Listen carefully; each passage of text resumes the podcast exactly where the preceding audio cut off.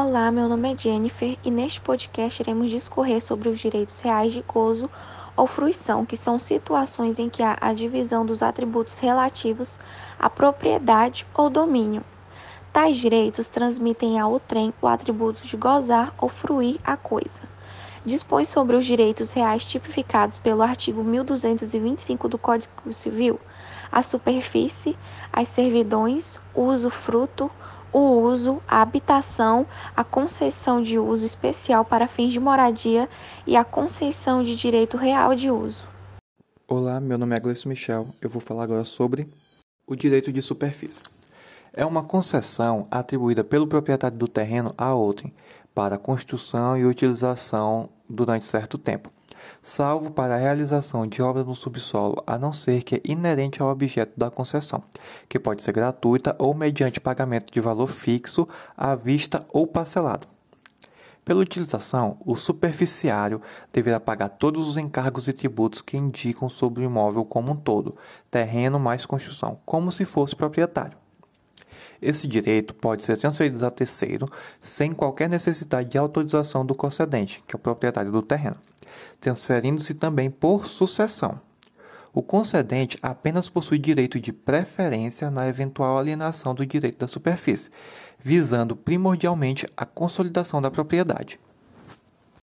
O direito de superfície veio para substituir os antigos enfiteuses, que no novo Código Civil, é, no artigo 2038, fica proibida a constituição de enfiteuses e subenfiteuses. Porém, para preservar o ato jurídico perfeito e o direito adquirido, o Código Civil afirmou que as enfiteuses já constituídas continuam regendo-se pela disposição do Código revogado até sua extinção. Sou Cariana Melissa, dando continuidade. Para que os imóveis não ficassem sem construções ou sem plantações, inutilizados ou desocupados muitas vezes por falta de recursos financeiros, passaram a ser aproveitados por terceiros, ou seja, pessoas não proprietárias através do Instituto de Direito de Superfície. O interessado, chamado de superficiário, passou a aproveitar o terreno que não era de sua propriedade, usando para a construção de prédios, parques, supermercados, além de plantações, dando um destino rentável ao terreno, com a melhor utilização e aproveitamento dos espaços urbanos e rurais. O direito de superfície constitui-se por contrato entre as partes. Isso deve ser realizado de forma escrita, exigindo-se sempre escritura pública. O contrato deverá ser obrigatoriamente registrado no cartório de registro de imóveis. Atualmente, nós temos dois tratamentos diversos para o mesmo instituto. O Estatuto da Cidade, em seu artigo 21, em seu parágrafo 1, reza que o direito de superfície consiste no direito de utilizar o solo ou subsolo ou espaço aéreo do terreno de acordo com o que foi estabelecido no contrato por prazo determinado ou indeterminado. Já o artigo 1969 do Código Civil permite apenas obras no solo, exceto se estas forem inerentes ao, ao objeto da concessão e sempre por prazo determinado, no máximo de 30 anos. Em ambos os institutos, tanto no Código Civil como no Estatuto da Cidade, é admitido que o acordo seja estabelecido de forma gratuita ou onerosa entre o proprietário e o superficiário. Me chamo Vanessa estarei falando sobre extinção e observações. Na extinção, os tópicos são: se o superficiário da destinação diversa, artigo 1374, no termo, por acordo, após notificação, se firmado sem prazo, e em razão de desapropriação, que neste caso a indenização cabe ao proprietário e ao superficiário, no valor correspondente ao direito real de cada um, artigo 1376. Já nas observações, a concessão pode ser gratuita ou onerosa, artigo 1370. O superficiário, ele responde pelos encargos e tributos que incidirem sobre o imóvel, artigo 1371. O proprietário tem expectativa de receber a coisa com obra ou plantação, artigo 1375 não há indenização, salvo se estipulado o contrário, artigo 1375, admite transferência entre vivos e por morte do superficiário, passa aos herdeiros, artigo 1372, e não poderá ser estipulado pelo concedente a nenhum título qualquer pagamento pela transferência, artigo 1372, parágrafo único do Código Civil. Boa noite, me chamo Tamires e eu vou falar a respeito da servidão. A servidão é um direito real sobre o imóvel alheio constituído em benefício de um prédio dominante sobre outro serviente pertencentes a proprietários diferentes. Ela está prevista no artigo 1378 do Código Civil de 2002. Prédio serviente é aquele que sofre a restrição ou benefício do outro. Prédio dominante é o que, por necessidade, ele impõe uma servidão sobre o prédio que, que se torna serviente. É, o objetivo da servidão é tornar a propriedade do prédio dominante mais útil ou conduzente com sua finalidade, ou seja, o prédio serviente ele tem seu uso parcialmente restringido. A doutrina ela costuma apontar que a servidão predial ela seria a coisa e não ao dono. Isso significa que o bem imóvel fica onerado e não a pessoa, porque não se trata de uma obrigação pessoal de fazer ou não fazer. Fala-se que a obrigação que surge com a constituição da servidão ela é uma obrigação próprio terreno, porque justamente porque ela é ligada com a coisa e não a pessoa. É, porque quando ela é constitui, constituída para certa finalidade, ela não será ampliada ou, ou alterada. Temos exemplos de servidão: a servidão de passagem, a servidão de não construir acima de determinada altura a servidão, servidão de dutos e etc. Tem vários outros tipos de servidão. A servidão de passagem é um direito real sobre a coisa alheia, que decorre de uma melhor comunidade e conveniência para o proprietário vizinho, porque tudo isso vai depender das vontades das partes. Boa noite, me chamo Rafaela e vou falar um pouco das características e das classificações. Bom, as características temos elas acessório, duração indefinida e indivisível, não se presume, assim no artigo 1378 do Código Civil. Temos também é, inalienável e a servidão ocorre entre dois prédios distintos, que devem permanecer aos donos diversos. Nas servidões, serve à coisa e não ao dono, assim nas características. Bom, agora eu vou falar um pouco das classificações. Temos ela positiva e negativa, contínua e descontínua, aparente e não aparente. Um exemplo de positiva é tirar a água. Um exemplo da negativa temos ela não construir um muro acima de determinada altura. E a contínua é uma vez distinta, não depende de ato humano para o seu exercício. Por exemplo, aqueduto. A descontínua temos ela depende de ato humano, por exemplo, servidão de passagem. Boa noite, me chamo Brena Moraes.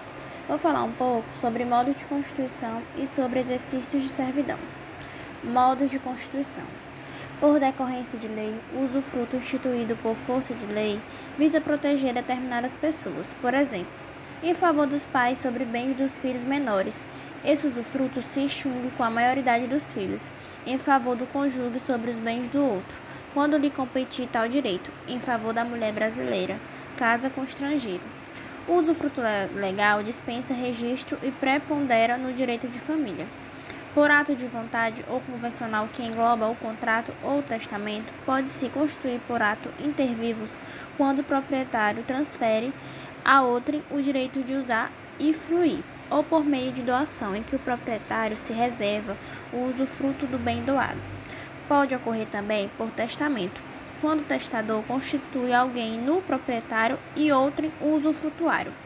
Por prescrição aquisitiva ou uso capião, existe, exige os pressupostos de posse e ânimos de usufrutuário, porque só é possível adquirir um direito pela uso capião se o uso capiente atuar como se fosse dele titular.